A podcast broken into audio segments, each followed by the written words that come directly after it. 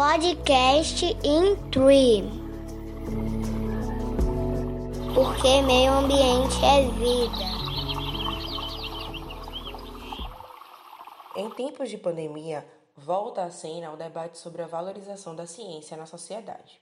Para o professor titular do Instituto de Biologia da UFBA, Charbel Elhani, é preciso abordar o assunto por diferentes ângulos coordenador do Instituto Nacional de Ciência e Tecnologia em Estudos Intertransdisciplinares em Ecologia e Evolução, o INCT INTRI, Charbel não é simpático ao cientificismo. Defende que a pandemia requer uma abordagem integrada entre os diferentes campos do saber, científicos e também não científicos. A complexidade do assunto rendeu longas conversas com o cientista, um bate-papo que chega até você através de uma série de podcasts. Hoje, eu, Bruna Morim apresenta o primeiro episódio, trechos de uma conversa sobre valorização da ciência e pandemia. Muito obrigada, professor, por estar aqui com a gente no podcast Intrui. É, professor, como o senhor avalia um discurso recorrente na atualidade de que a pandemia tem contribuído para a valorização da ciência? É, eu considero haver um papel positivo na valorização social da ciência nos tempos de pandemia, num contexto como brasileiro, também no contexto como norte-americano, por conta do negacionismo científico. Então, é, chamar a atenção para o papel que a ciência tem, eu acho que foi uma coisa importante nesse momento. Mas, por, por outro lado, não dá para ver só essa perspectiva, como é, alguns cientistas é, vieram à mídia falar, porque, de um lado, há uma, uma diversidade de campos científicos, uma pluralidade interna da ciência, e as ciências que têm sido mais valorizadas nesse momento são as ciências biomédicas. Nada contra valorizar as ciências biomédicas, não se trata disso, mas se trata de que se pode dessa maneira reproduzir uma perspectiva é, cientificista que é comum na academia de valorizar, a, a colocar numa, numa, espécie de pirâmide de valor em primeiro plano as ciências naturais e biomédicas e colocar as ciências humanas e sociais em segundo plano. É, então, eu tenho argumentado, inclusive publiquei tanto no blog Darwinianas é, como no, na revista é, Ethnobiology and Conservation, um artigo com meu aluno de mestrado, Vigílio Machado, e colega de trabalho, é, chamando a atenção para a necessidade de uma visão integrada sobre a Covid-19 que seja de caráter interdisciplinar e que ela, é, portanto, é, implique uma valorização das, dos mais diversos campos científicos. Né? Então, professor, a questão não se resume apenas a valorizar a ciência, mas como isso deve ser feito, é isso?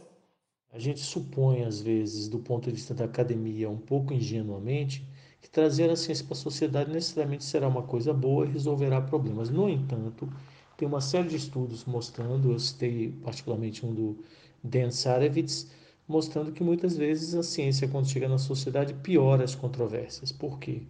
É, diferentes campos disciplinares têm diferentes valores, diferentes interesses, assumindo como pressuposto aqui desde logo que a ciência não é livre de valores. Eu não vou argumentar aqui agora a favor desse pressuposto, só vou dizer que é um pressuposto largamente aceito nos campos dos estudos sobre a ciência, que a ciência não é uma atividade livre de valores. Não sendo uma atividade livre de valores, ela envolve então uma interação entre valores e interesses e, e, as práticas científicas. E assim como as práticas científicas variam de campo a campo, os valores e interesses das diferentes comunidades científicas também variam. É, isso faz com que a ciência, é, do modo que é interessante, por um lado, é, forneça diversas perspectivas sobre os fenômenos que estuda. No entanto, também implica que no seu uso político, ah, diferentes campos das disputas políticas podem se apropriar dos achados da ciência possivelmente também de diferentes campos, mas não necessariamente, às vezes até do mesmo campo, para defender suas próprias posições e passar então a defender que os lados que eles assumem nos debates sociopolíticos são apoiados cientificamente. Ora, se no debate sociopolítico todo mundo tiver apoiado cientificamente, a ciência termina por piorar uh, os debates do que as controvérsias sobre a solução de questões socioambientais, por exemplo, do que do que melhorar, né, do que trazer uma contribuição. Em que situações a gente observa isso, professor? E como fazer diferente? Isso tem sido visto repetidamente em discussões sobre transgênicos, aquecimento global, etc.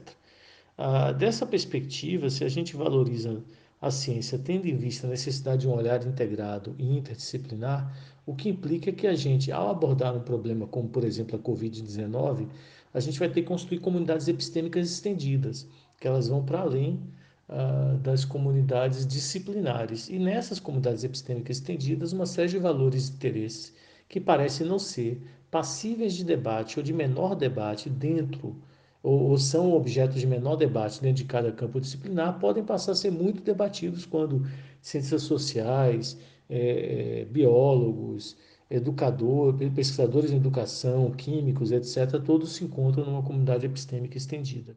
Em conversa com o professor Boaventura de Souza Santos, no mês de junho, durante um congresso virtual, o senhor defendeu essa perspectiva.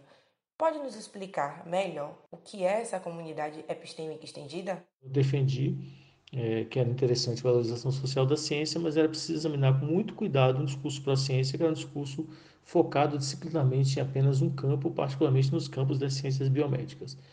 Outro aspecto que eu chamei a atenção e também tem a ver com cientificismo, que por vezes a gente encontra na comunidade científica, é equacionar a valorização social da ciência no tempo da pandemia com o um discurso contrário a um movimento que é muito interessante da intelectualidade dos últimos 30 anos, que é de valorizar a diversidade de conhecimentos humanos, inclusive conhecimentos que não são, é, é, não são parte das ciências acadêmicas.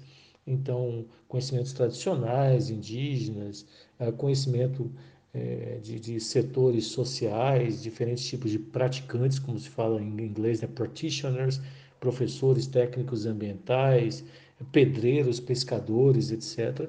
Então, é, é, valorizar a ciência é interessante em tempos de pandemia, mas tomar cuidado para não valorizar excessivamente a ponto de isso virar é, uma desvalorização cientificista das outras formas de conhecimento. Isso tem acontecido. Então, aqui no jornal público aqui de Portugal, por exemplo, saiu um texto louvando a valorização da ciência na pandemia, que dizia que quase todo o progresso que ocorreu na história da humanidade havia sido devido à ciência. Ora, isso é um cientificismo imenso. Quer dizer, então, que a Revolução Neolítica, que aconteceu muito antes de pensar sequer em ciência, é, quando a agricultura surgiu e houve uma transição demográfica importante na espécie humana, não foi um grande progresso na história da humanidade, porque, afinal de contas, né, não foi a ciência. Ora, essas visões são cientificistas, elas não, não sobrevivem a uma análise mais cuidadosa. Muito obrigada, professor, por essa aula em formato de podcast. Eu aproveito para avisar que esta é a primeira conversa que teremos com o professor Charbel. Na próxima semana, vamos abordar pós-verdade e divulgação científica. Não percam! Bruna Mori para o INCT em Tree, porque meio ambiente é vida. Podcast in Tree porque meio ambiente é vida.